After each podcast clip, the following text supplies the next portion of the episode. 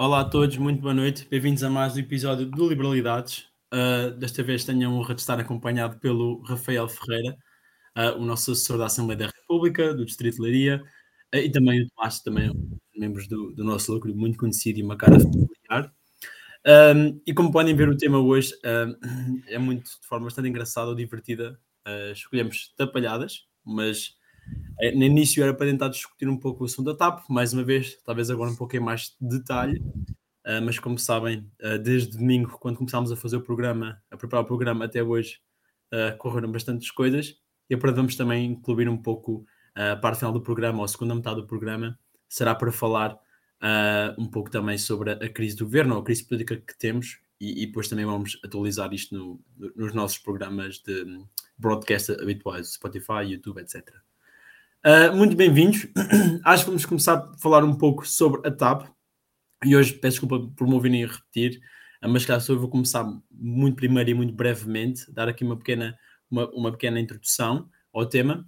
Uh, explicar primeiro e acima de tudo uh, que eu penso que perdemos um pouco o foco na, na, na discussão da TAP, porque isto começou novamente na altura, quando já lembrei de 2020, quando se produziu a, a segunda nacionalização da TAP tínhamos uma discussão, até podemos dizer, bastante informada sobre o tema, talvez ideológica até certo ponto, mas uh, tentou-se usar factos, mesmo com o antigo ministro de Infraestruturas, tentou-se dizer, uns diziam, erroneamente, obviamente, que a TAP era a melhor exportadora uh, nacional, etc. Tentava-se que, uma, que o era essencial à economia portuguesa, etc. Mas argumentos A e B havia sempre alguma, algum, algum racional por trás. E, e, havia sempre quem defendesse a privatização e havia quem defendesse a nacionalização. Agora podemos dizer que todos unanimemente uh, defendemos a privatização da TAP como governo, como país. Uh, penso que uh, as sondagens que, são, penso que se cita, não é? Penso que já vamos nos 70% ou 60% das pessoas que são a favor. É uma larga maioria, quando no início era largamente ao contrário. mas deixa-me um pouco triste um, talvez a situação que as pessoas pensem agora devemos privatizar não é tanto pelo racional económico ou por, porque percebeu que é um buraco financeiro, mas penso que tem sido a boa acumular de casos e casinhos que tem, que tem, que tem muitas vezes levado a discussão à frente e mesmo o próprio governo não, não, tem, um racional, não tem um racional económico por trás na, na venda da, da, TAP, mas sim uh, quer livrar-se deste, deste, deste caso o mais rápido possível, quer acabar com a Comissão uh, Parlamentar de Inquérito para conseguir ter algo, recuperar algum do capital político que, que ainda lhe resta. Esta é só a minha introdução inicial, mas dois pontos muito rápidos. Porque é que a TAP é um mau ativo para ter com, com o setor empresarial do Estado? E depois o Rafael também vai tocar um pouco por aí. Mas só para dizer que a TAP opera num mercado concorrencial uh, em que o principal diferenciador das várias companhias é o preço. Seja, em calcular, como qualquer pessoa que quer viajar a algum lado, a primeira coisa que faz vai a um site de pesquisas e procura o destino a que quer chegar e a primeira coisa que o, mesmo próprio site ordena, sempre pela ordem uh, de, que, que vais escolher, ou que nos apresenta os resultados, é sempre pelo preço e pelas escalas que tínhamos que fazer. E se quisermos voos diretos, etc., vamos sempre escolher o preço que é o principal diferenciador. Ou seja, a maior parte dos consumidores não tem uma preferência ativa pelas airlines. E a questão é que a TAP tem, obviamente, uma, uma região muito lucrativa, ou bem lucrativa, a questão da, da parte de, do hub, e a conexão com, com a parte sul-americana com a parte sul-americana do mundo. Mas na questão de, europeia, onde a TAP ainda faz a maioria dos seus voos, é altamente uma gestão deficitária que não consegue competir com empresas europeias, tanto low cost como empresas de bandeira de outros países, a KLM, Lufthansa, uh, Iberia, etc, etc. E, e, penso que é importante explicarmos que é um mercado concorrencial em que o preço é o principal diferenciador e, portanto, eh, são uma empresa muito eficiente, que a TAP não é, como, como sabemos, muitos sindicatos, etc má gestão estratégica. Nós tivemos que comprar imensos aviões mesmo antes do, do Covid e, e, e tiveram que pagar mesmo sem ter, ter receitas. Uh, a TAP tinha margens operacionais muito mais fracas que, que, que as suas principais concorrentes e, e, obviamente é um setor que tem muito capital intensivo, ou seja, os aviões, mesmo em regime de leasing ou mesmo comprados, são, são ativos que precisam de bastante investimento inicial e, portanto, são uma empresa muito bem um, lean, como podemos dizer, uma ação bastante bem organizada e gerida, conseguia ter, ter, conseguir operar com estas margens baixas e que precisam de bastante capital para funcionar. E a TAP não é essa empresa, nem será, mesmo por, por, por, por várias, por várias razões.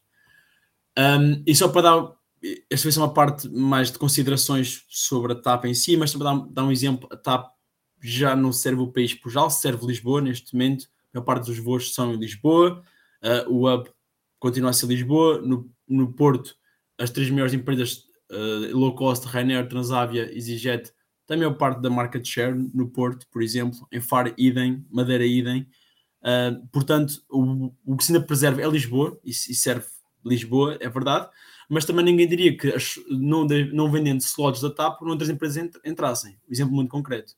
A EasyJet só operava no Terminal 2 de Lisboa, mas agora que a TAP teve que vender determinadas slots, agora a EasyJet é que ocupa slots no Terminal 1. Ou seja, a procura está lá e se for preciso, nem que se vendam as slots de forma vaziada, se consegue ter um bom retorno no investimento das slots que, a TAP tem, etc. Nem que seja, ah, vamos dizer, uma privatização ou uma venda das slots a tempo faseado para conseguirmos uh, conseguir bom preço por cada, por cada slot. Por exemplo, mas eu não, não me vou alongar muito mais, que tivesse um programa curto, queria só dar estas notas, que a TAP não é um bom... De, existem várias empresas que podemos ter no setor empresarial do Estado, por exemplo, a questão como a REN, um, uh, barragens, etc., Uh, mesmo podemos dizer até a questão de. Pode ser, não, não interessa, não, não, não pensei muito neste, neste, neste tópico, mas uh, caminhos de ferro, etc., a questão do, da gestão, da manutenção, pode ter operadores nacionais, ah, pode haver esse argumento, pode haver esse argumento. Agora, a questão de ter uma, uma companhia, uma airline, que opera no mercado concorrencial, não é o caso. E é o pior caso de empresa que podemos ter no nosso, no nosso setor empresarial do Estado. E com esta vou-me despedir e vou fazer a transição para o Rafael, que vai falar sobre o setor empresarial do Estado.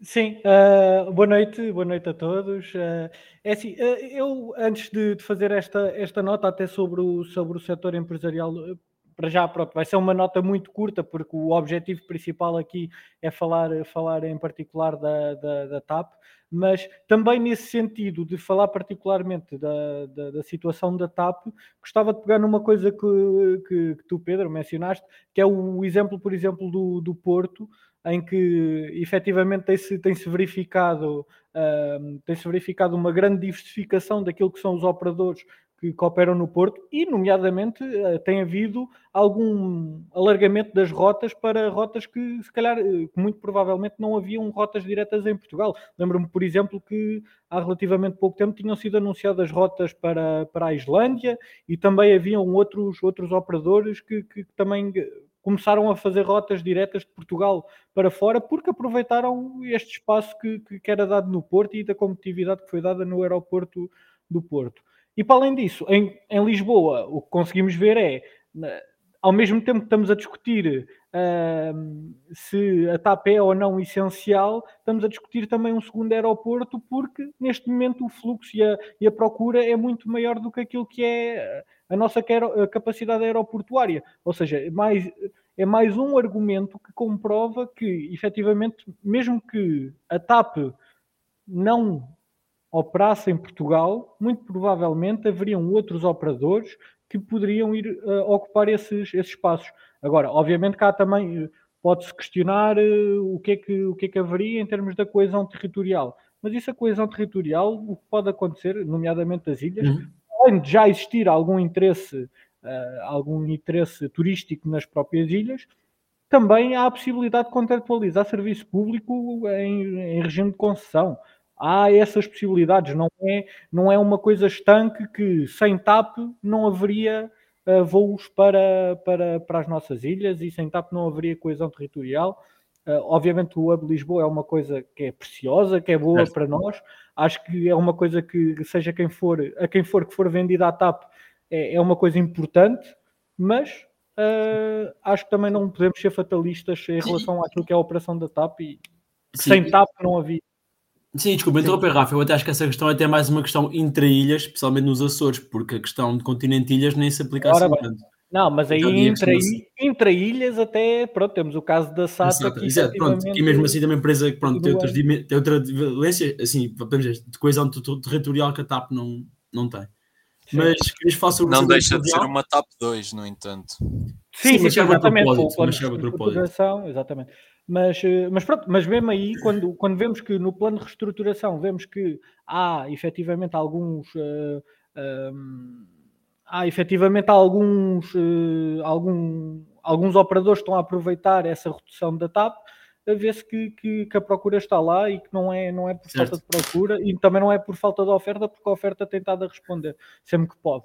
Um, agora, quando olhamos para o setor empresarial do Estado, e este era o pequeno ponto que eu queria, que eu queria deixar aqui hoje, acho que nós cá em Portugal não temos uma reflexão muito grande sobre aquilo que é o setor empresarial do Estado. Certo. Ou seja, nós só há dois anos é que o Conselho das Finanças Públicas começou a emitir relatórios relativamente ao acompanhamento da gestão financeira do, do setor empresarial do Estado. E mesmo esse relatório, quando é apresentado, não é debatido no, no Parlamento.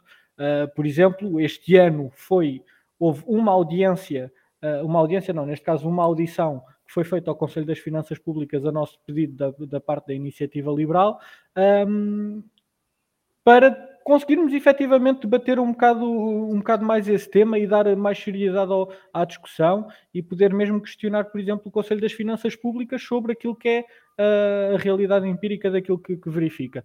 E, por exemplo, nós quando olhamos para o, o nosso uh, setor empresarial do Estado, Uh, e ainda hoje também, hoje fizemos um agendamento específico no Parlamento para debater o setor empresarial do Estado.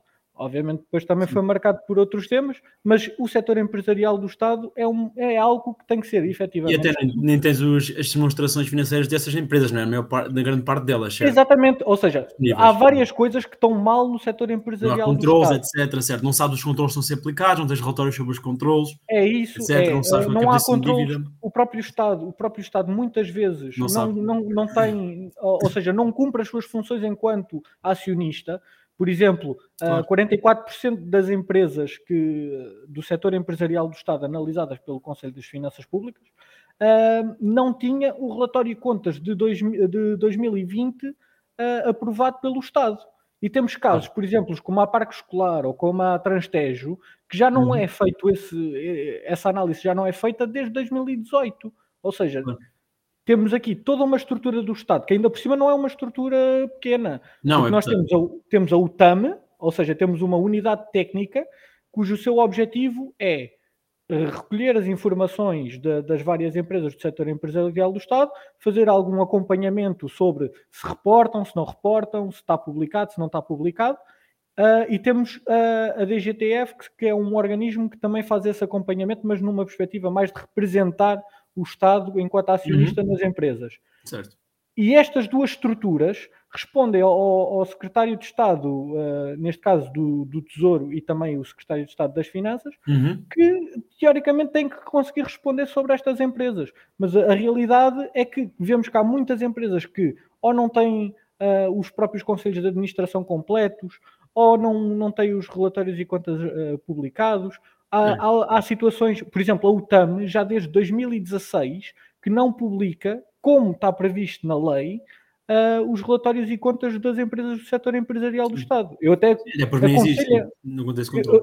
Sim, e eu até aconselho às pessoas a verem o regime jurídico do setor, da, da, das empresas do setor empresarial do Estado Sim, mas aquilo basta ver, basta ver só um ou dois artigos que efetivamente falam lá sobre, sobre este tema da transparência uh, e sobre o tema da publicação das, da, da publicação das, da, das contas Sim. e vemos que há claramente pelo menos uma unidade que não está a conseguir cumprir a sua, as suas tarefas. Agora, não sabemos se é por falta de informação uh, da parte das empresas ou se é por falta de, capacidade do Estado de ter uma visão sobre isso. E, não pode ser falta pessoal, porque o número de funcionários públicos tem vindo a aumentar desde 2015 para, para cima. Sim, é assim, aqui neste caso da UTAM eu não consigo, não consigo avaliar, porque a UTAM é uma estrutura tão baixa que na verdade eu não sei bem se, se, tem, se tem os recursos ou não, mas para aquilo que são as funções dela, uh, parece-me que se funcionava até 2016, o que é que aconteceu para desde 2016 não cumprirem essas funções? Certo. Pelo menos essa função de, de reporte. Pronto, mas só para. E isto era o meu ponto principal: é que nós, quando estamos a falar do setor empresarial do Estado, estamos a falar, por exemplo, desde 2014 até 2021, foram injetados, uh, e só estou a falar em dotações de capital, que são certo. investimentos de capital, e empréstimos. Certo. Exato, equity e dívida, neste caso. de capital, basicamente, certo. Exatamente. ou Empréstimos ou injeções de capital, certo. Exatamente. Só nessas, nessas duas dimensões nós tivemos 35 mil milhões de euros injetados em empresas públicas de 2014 a 2021. Ou seja, nós estamos a falar de 10 TAPs que são, que são emitidas em todo, uh, desde 2014, sendo que desde uh, de, nestes anos todos, em média, um, dá uma TAP por ano. Certo. já é uma despesa corrente, é, é como o Impact of Flight Tax, basicamente. Então, já, é já, mesmo, é já tem uma despesa permanente, uma, uma redução da receita, uma despesa sim. permanente neste caso, certo? Sim, sim, sim. E depois temos aí algumas, algumas questões de algumas empresas do Estado que simplesmente se arrastam, que, são, que são massas insolventes que se arrastam.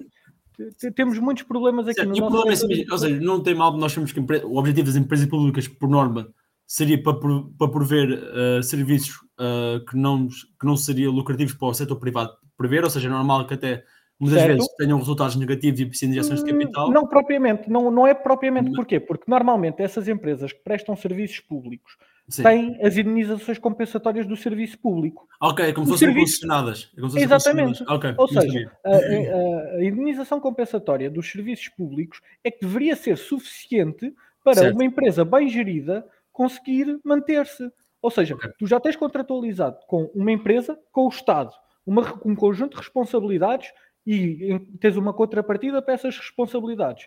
Então, porquê que não fica o esforço do Estado virado mais para aí, em ter isto bem calibrado, do que estarmos a fazer injeções de capital certo. em empréstimos, como por Justo. exemplo acontece, com, acontece com, com os hospitais. Em Portugal, os hospitais todos os anos recebem injeções de capital. Certo. Porquê? Porque não há um ajustamento correto. E depois nós vemos que, as, que os prazos médios de pagamentos dos hospitais fazem isto.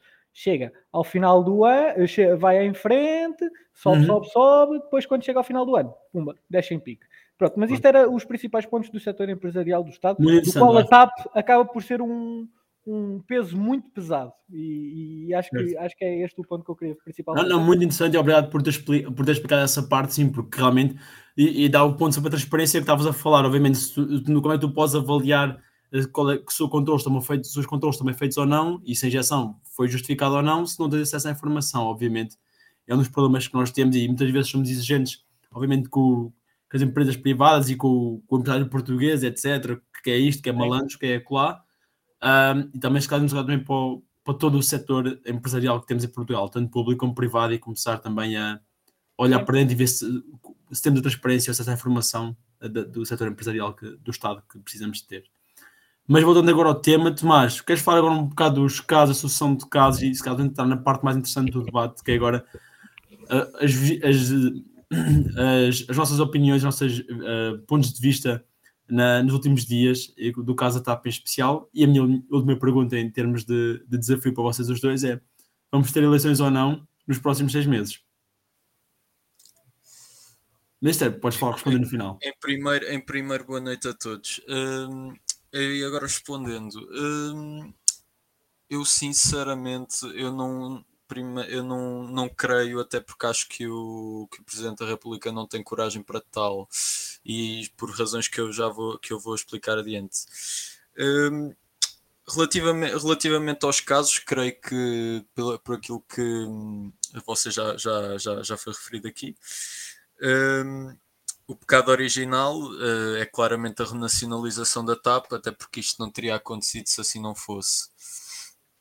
Uh, e, que, e, tudo, e todo esta, este rebuliço que, que, que, acontecer, que tem vindo a acontecer uh, nos últimos dias começa claramente com, com, com, reunião, com a reunião feita com, com a até então CEO da da TAP feita no, exatamente no dia anterior, uh, se não estou em erro, uh, da comissão, do início da, da, da comissão, da, da, comissão de, da reunião da comissão de inquérito com, com, com a CEO.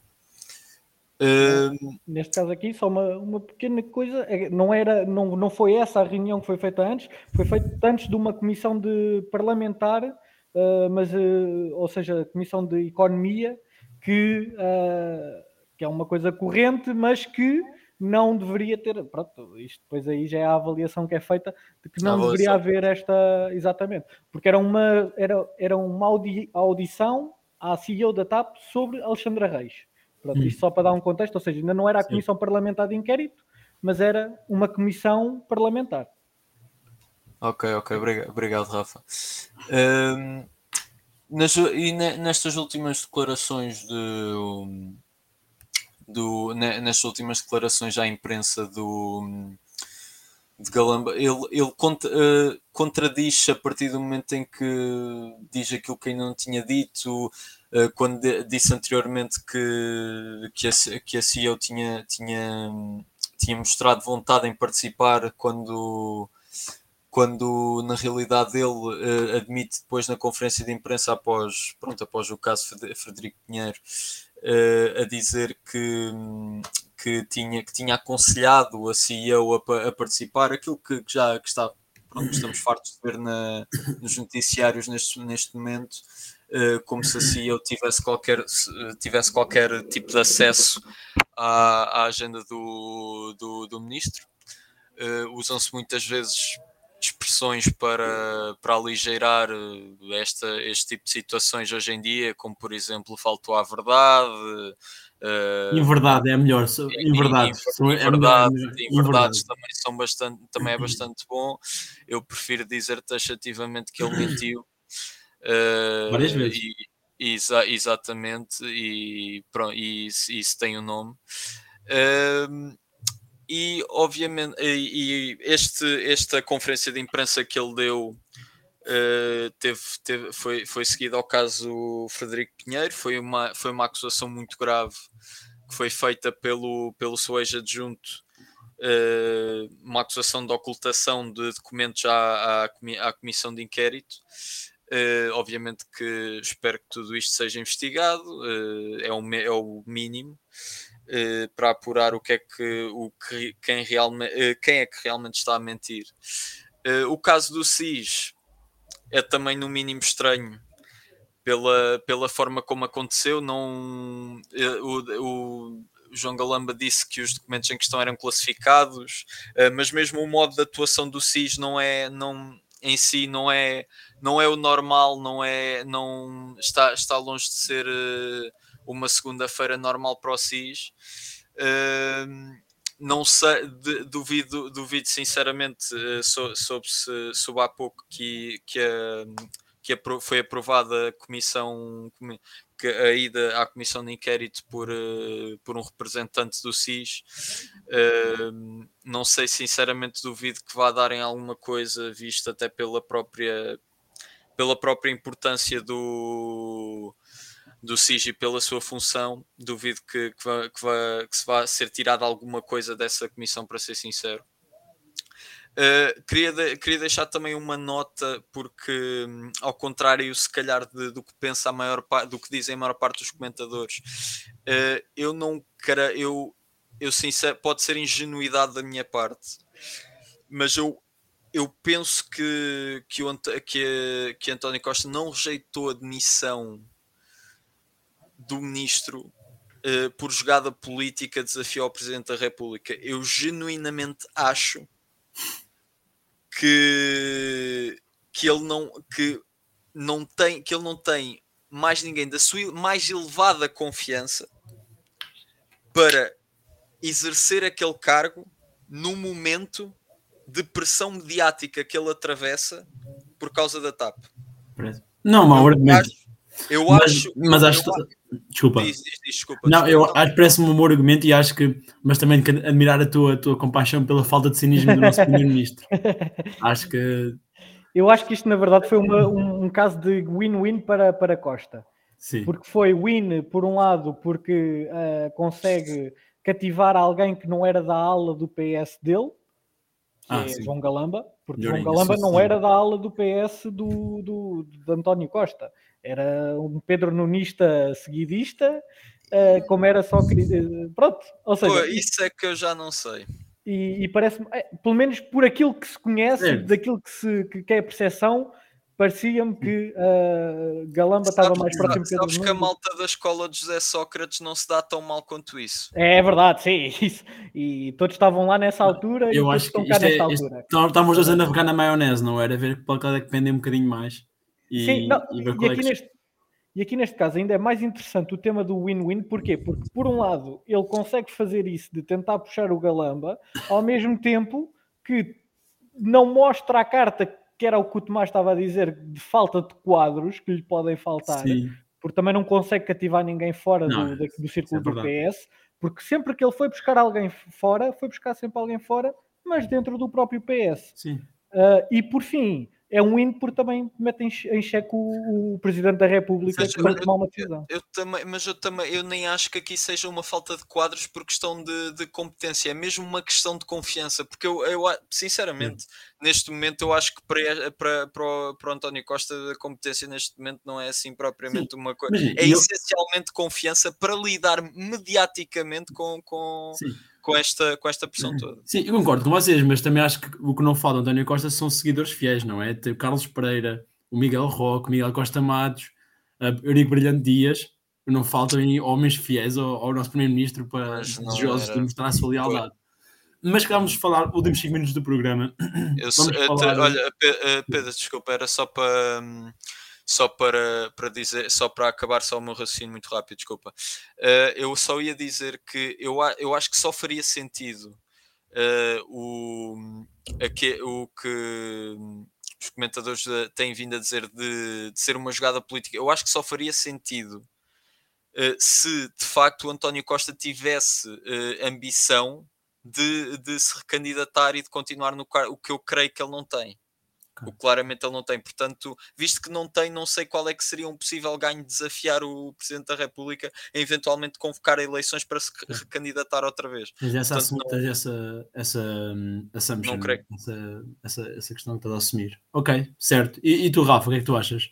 É assim, eu acho que ele tem um ganho, tem um ganho óbvio que, se- de se fosse, se fosse agora, que é o ganho de interromper com os trabalhos parlamentares, ou seja, Certo. ele consegue interromper com a CPI da TAP, e conseguindo interromper com a CPI da TAP, já não se vai saber mais do que aquilo que já se sabe. Mas pode ser É. estabelecida de novo, não? Com o novo Parlamento. Pode ser estabelecida de novo com o novo Parlamento. Mas perde-se uns meses e. Mas calma, mas esse é que é o segundo ponto daquilo que eu, que eu, tava, que eu, que eu acho que é um motivo pelo qual o António Costa não se importava de ir a eleições agora.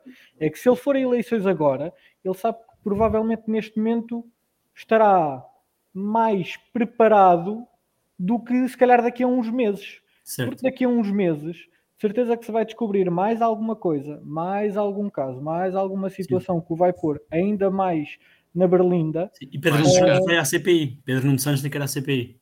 Pois, exatamente, ainda tem que ir o Pedro Nuno Santos, ainda tem que ir Frederico, Frederico Pinheiro, ainda tem que ir o João Galamba, ou seja, ainda tem que ir uma carrada de pessoas. Não foi?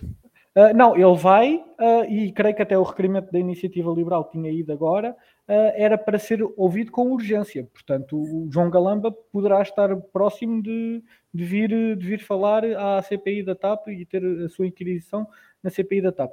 Mas isto para-. Diz, desculpa, desculpa. não, não, não.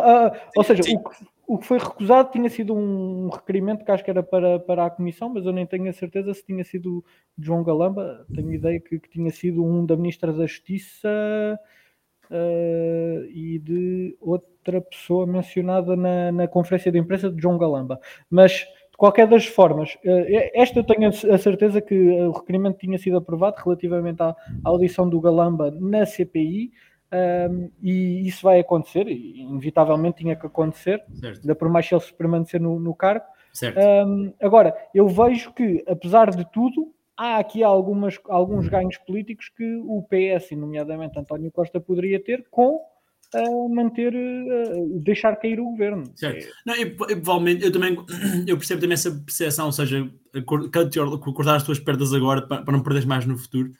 Penso que obviamente ele perderia a maioria absoluta, mas também teria ali o apoio da, da extrema-esquerda como, como, como teve em 2015. Penso que talvez também conseguir esse apoio se fosse preciso, ou seja, preferir sempre isso a fazer o, centrão. Porque também penso que ele conseguia muito bem, e como está a conseguir de forma brilhante, monetizar ou aproveitar-se do, um, pronto, todos nós sabemos o que é que ele definiu como líder da oposição e o que é que ele prefere instigar todos os dias, todos nós sabemos, não, não, vou, não vou entrar por aí, mas ele está-se a aproveitar desse, desse aspecto e, e, e do estado da população, e na verdade é um, é um perigo, obviamente, que temos, uh, mas serve-se disso e, e conseguir também, penso eu, uh, conseguir também ganhos políticos desses, desses, desses dois. Por um lado, ter o conforto, ter alguns, algum conforto da parte da esquerda que também tem dado muita ativa na rua para conseguir, para, para, para, para conseguir do lado dele outra vez, e por outro lado também conseguir um, enfraquecer o PSD e, e tudo o que esteja um, no centro, entre aspas, ou, ou, mais à direita. Uh, se me perguntam a mim se eu acho que vamos ter eleições, bem, não sei, porque depende do, Presidente da República, não faço a mínima ideia. Um, não sei mesmo bem o que esperar também. Um, é imprevisível, é. É imprevisível. Um, Deixa-me só um pouco triste, não é? Porque como vocês Eu aposto que não. Deixa aqui.